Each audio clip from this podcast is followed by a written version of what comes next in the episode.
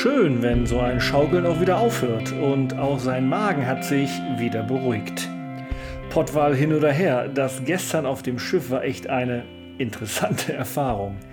Herr U war schnell ohne Essen und nur mit Zähneputzen im Bett. Heute Morgen ist ihm aber wieder nach fester Nahrung zumute. Kein Wunder, sein Verdauungstrakt ist auch leer.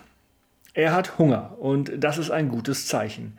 Vor allem, weil ihm Jack schon seit Tagen im Kopf rumschwirrt und Herrn U, wie in einem Daumenkino, eine Entdeckung im Reiseführer präsentiert. 20 Kilometer nördlich von Kaikoura steht das Nins Bin. Das Nins Bin ist sowas wie ein alter Containerwagen und zum Imbiss ausgebaut. Es bietet Crayfish und anderes Meeresgetier an.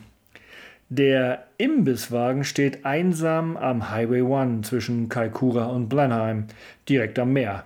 Genau wie im Reiseführer beschrieben, wählt Herr U nach einem eher spärlichen Frühstück gerade eine Languste für sich aus.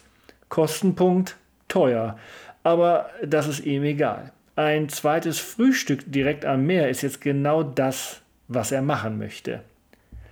Neben dem Containerwagen auf dem Parkplatz stehen ein paar Bänke und Tische im Freien am Meer. Selbst Seelöwen sind auf den Steinen am Ozean zu sehen. Auf den ersten Blick wirkt das Ninsbin wie eine Pommesbude. Allerdings hat sich wohl bereits rumgesprochen, dass es hier hervorragend zubereitete Langusten gibt. Es herrscht selbst jetzt vor der Mittagszeit reger Betrieb. Herr U schätzt zwar die besondere Atmosphäre direkt hier am Pazifischen Ozean mit entsprechender Aussicht, entscheidet sich aber dennoch, seinen Crayfish im Containerwagen zu sich zu nehmen. Bereits als er angekommen ist, konnte Herr U beobachten, wie hungrige Möwen aggressiv um die essenden Gäste auf den Außenbänken um jeden noch so kleinen Happen kämpfen. Herr U lässt sich sein Essen daher lieber im geschützten Container schmecken und beobachtet aus dieser sicheren Position heraus das laute Schreien und Betteln der Möwen. Zum Spaß wirft er ein von Fleisch ausgelutschtes Beinchen der Languste aus dem Fensterspalt der Bude. Im nächsten Moment ist draußen der Teufel los. Wie wahnsinnig stürzen sich Horden von Möwen auf das kleine Exoskelett. Während Herr U in den letzten Zügen seiner Mahlzeit steckt und dabei verträumt auf die Küste und das Meer schaut, erfährt er von der Köchin dieser Köstlichkeit, dass dieser Küstenabschnitt Neuseelands besonders heftig von dem Erdbeben im Jahr 2016 betroffen war. Nicht nur, dass die Region von der Kommunikation abgeschnitten war, zahlreiche Straßenabschnitte an der Küste wurden durch Bergrutsche unterbrochen. Die Anzahl der Erdrutsche liegt zwischen 80.000 und 100.000. Der größte Teil von Neuseeland hat sich durch das Erdbeben verschoben. So konnten die Messstationen des Landes Veränderungen in allen Teilen der beiden Hauptinseln feststellen, besonders aber im Norden der Südinsel. Die größte Verschiebung in horizontaler Richtung weist ein Versatz um mehr als zwei Meter in Richtung Nord-Nordost auf. Dagegen wurde der höchste vertikale Versatz in einem Küstenstreifen 15 Kilometer nördlich vom Nins Bin dokumentiert. Hier hob sich der Grund um rund 5,50 Meter. Als Herr U 20 Minuten später die Waipapa Bay erreicht, dort wo die 5,50 Meter Hebung gemessen wurde, schaut er auf den Ozean. Der Highway wurde nach monatelangen Bauarbeiten aufgrund des Erdbebens gerade erst wieder geöffnet. Da alles noch Baustelle ist, darf Herr U nur mit geringer Geschwindigkeit den Abschnitt passieren. Er blickt immer wieder auf das Meer und erkennt Felsformationen, die in Küstennähe von der Brandung umspielt werden.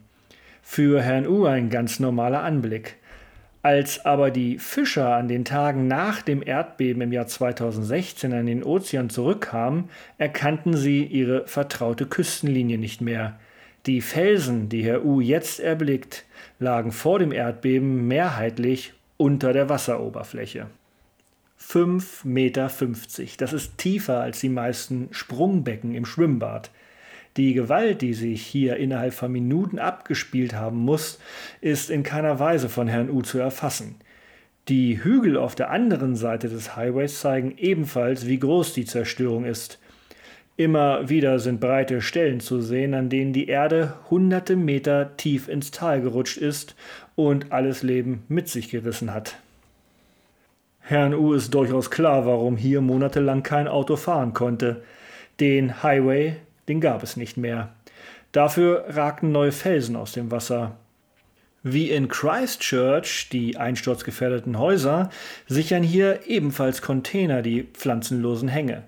Das Ganze wirkt sehr zerbrechlich auf Herrn U, der langsam über den neuen Asphalt schleicht. So hart es auch für Herrn U nach seiner Entlassung gewesen ist, das, was hier aufgrund des Erdbebens passiert ist, bedarf eines größeren Veränderungsprozesses. Dennoch macht ihm dieser Anblick deutlich, dass es durchaus einige Parallelen zu seinem momentanen Zustand gibt. Beide Einschnitte haben gemeinsam vor unvorhersehbaren Ereignissen zu stehen und damit umzugehen, dass es danach nicht mehr so ist wie bisher. Herr U, der vor ein paar Wochen zunächst in eine Art kurze Schockstarre gefallen ist, hat seine Entlassung als Chance gesehen und entschieden, jetzt etwas zu tun, das er schon immer machen wollte, nach Neuseeland reisen. Er hatte ein erstes Ziel. Im Laufe seiner bisherigen Reise, so scheint es, sind die Auswirkungen des Jobverlustes gar nicht so disruptiv wie das, was er gerade hier an den abgerutschten Hängen sieht. Die Zeit, die seit dem Start seiner Reise vergangen ist, ist viel zu abwechslungsreich für eine wirkliche Veränderung. Herr U fehlt noch der sichtbare Beweis der negativen Folgen. Zu groß sind die Eindrücke, die er gerade erlebt. Je länger mittlerweile seine Reise dauert, desto mehr machen sich Urlaubsstimmung und Gleichgültigkeit breit. Die Rückkehr seiner Gedanken an seine, nennen wir es Krise, erreicht ihn aber in diesem Moment des zerstörerischen Anblicks in einer zweiten Welle. Wie schnell er verdrängt hat, was gewesen ist und in der Zukunft folgen soll, auf der einen Seite ist es sicher eine unbewusste Schutzhaltung. Genießen, dass es gerade so schön und unbeschwert ist. Auf der anderen Seite wirkt aber die Erkenntnis, dass seine Reise auch einmal und das bald vorbei sein wird. Ein, nämlich sein Neuanfang steht unmittelbar bevor. Gedanken an den ins Haus stehende Jahreswechsel, dass im nächsten Jahr vieles anders für ihn wird und das Übersetzen mit der Fähre auf die Nordinsel sind zwei weitere sehr plakative Bilder, die ihm zusätzlich zum abgerutschten Hang gerade beweiskräftig durch den Kopf poltern. Quasi Szenen des Aufbruchs, denen er sich stellen muss. Es hilft ja eh nichts, denn die von extern eingeleiteten Auswirkungen und sein Druck von innen, sich persönlich zu verändern, zwingen Herrn U zum Umdenken. Trotzdem gibt es da einige Tücken, denn er kennt sich sehr gut. Im Moment des spürbaren Wandels steigt er immer mit Elan und Engagement ein. Immer wenn ihn sein bisheriger Job genervt hat, war das zum Beispiel so. Es soll anders sein, waren seine Gedanken. Wenn sich dann nicht sofort eine Wirkung zeigt, lässt er nach. Im Durchhalten, im Weiterdenken, im Kreativbleiben und in der Zielstrebigkeit. Das Projekt nach Wunsch auf Veränderung scheitert, aber der Auslöser bleibt. Die Komfortzone und der trügerische Weg, es so zu belassen, wie es ist, ist der einfachere, als sich verändern zu wollen. Es ist bei Herrn U immer eine Kombination aus Erfahrungen, Motivation, Vertrauen und Output. Nur dieses Mal, in der nicht mehr allzu fernen Zukunft, steht der Output im Fokus. Es gibt keine Chance, dem zu entkommen. In seinen sich verselbstständigten Prozessgedanken rollt Herr U weiter Richtung Norden, entlang am Pazifischen Ozean und vorbei an weiteren gestapelten Containerreihen, die die dahinterliegenden kahlen Berghänge abschirmen. Und dann erlebt Herr U wieder eine schlagartige Veränderung, wieder eine der neuseeländischen Natur. Nach nur knapp einer Stunde Fahrt ändert sich die Landschaft links und rechts. Die Hügel sind jetzt grüner und noch etwas fällt auf. Überall sind Weinreben zu sehen. Marlborough ist die bekannteste Weinregion in Neuseeland und hier befindet sich auch die Heimat des Sauvignon Blanc. Herrn Us Reiseführer verspricht ein besonders kräftiges Aroma und eine würzige Note des Weißweins aus dieser Region. Und da hier auch Chardonnay, Pinot Noir und weitere Rebsorten gedeihen, wird die für heute gebuchte Weintour sicher zu einem schmackhaften Erlebnis. Und die Tour ist zusätzlich ein exotisches Erlebnis, denn Herr U ist der einzige Teilnehmer von der Nordhalbkugel. Nur zwei, die an diesem Nachmittag mit im Kleinbus sitzen, waren schon einmal in Europa. Alle anderen waren bisher nur in den umliegenden ozeanischen Gefilden unterwegs, was definitiv auch nicht schlecht ist. So wird Herr U also von den australischen und neuseeländischen Teilnehmern freundlich ausgefragt, wie ihm Neuseeland gefällt, was er von Europa zu berichten hat, welches dort die besten Weingegenden sind und so weiter. Sicher haben es auch europäische Weine im Export bis hierhin und nach Australien geschafft. Je länger der Nachmittag dauert, umso lustiger wird die gesamte Truppe. Kein Wunder. Der Tourguide steuert ein Weingut nach dem anderen an. Jedes präsentiert sich anders, entweder feudal herrschaftlich, die Landschaft überblickend, oder auch heimelig versteckt zwischen hektarbedeckenden Weinreben. Im Laufe der Weinverkostung wird die Truppe, zu der U gehört, immer lustiger und kommunikativer. Herr U ist obendrein kurz davor, sein Englisch in neue Regionen vorstoßen zu lassen. Bereits nach dem dritten Weingut hat er bemerkt, wie leicht ihm die englischen Worte über die Lippen kommen. Der goldene und rote Traubensaft wirkt wieder mal wie ein Wunder auf sein Sprachzentrum. Dass solche Touren zwar nicht eskalieren, aber dennoch bewusstseinserweiternd wirken, kann sich jeder vorstellen. Und so wird Herr U am Abend wieder vor seinem Campingplatz in Blenheim mächtig lustig ausgeladen und die Truppe der Freunde für einen Tag fährt winkend und jubilierend weiter zu ihren finalen jeweiligen Schlafplätzen. Herr U hat ganz schön eingetankt, meine Fresse. Seine Koordination hat er noch einigermaßen unter Kontrolle im Gegensatz zu gestern auf der Whale-Watching-Tour. Dafür ist heute seine Stimmung eher ausgelassen. Vor sich hinkichern geht er in der Abendsonne in Richtung seines Stellplatzes und dabei gehen ihm so einige Reiseerlebnisse durch den Kopf. Zum Beispiel die gestrige Bootstour, aber auch Milford Sound oder die Chinesen in Muriwai Beach. Dann ist er wieder bei seinen Gedanken an den heutigen Tag und wie lecker das war. Das Essen und die exquisiten Weine. Das heute war echt nicht schlecht, denkt er sich. Und dann, flups, schießt Herrn U eine Erinnerung in den Kopf. Diese bringt ihn auf einmal zum Lachen, als er an diesen einen Italienurlaub mit seinen Freunden denkt. An Wein, warmes Bier, Panini mit Mortadella und Mr. Baywatch einfach unvergesslich.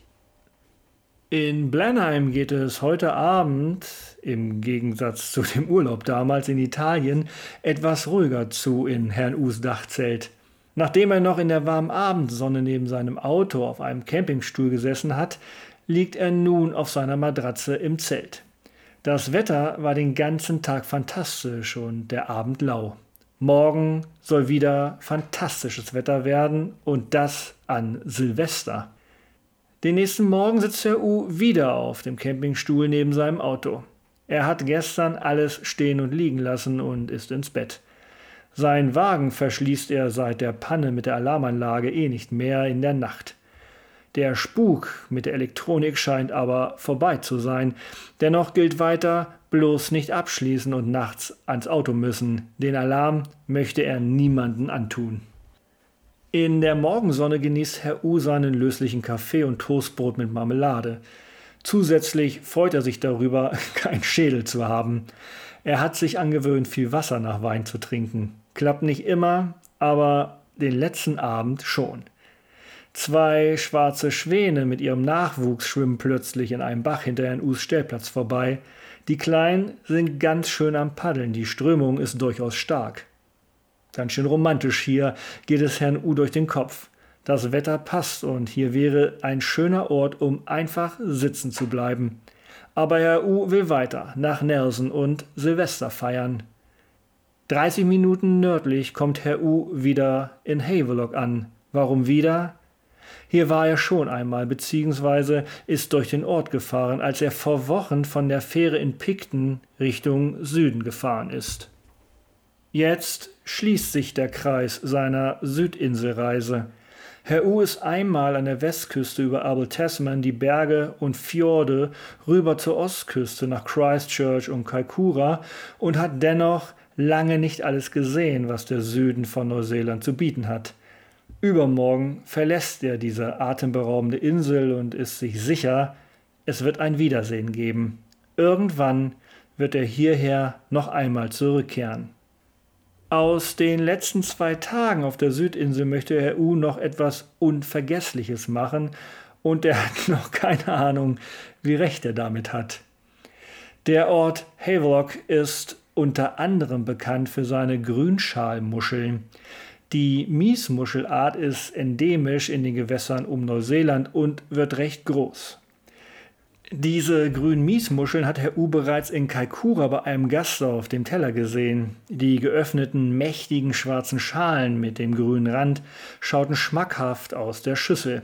Hier in Havelock will sich Herr U selbst ein Bild von dem Geschmack der Muscheln machen. Am Hafen wirbt ein recht moderner Imbiss mit den besten Green Shell Mussels der Region.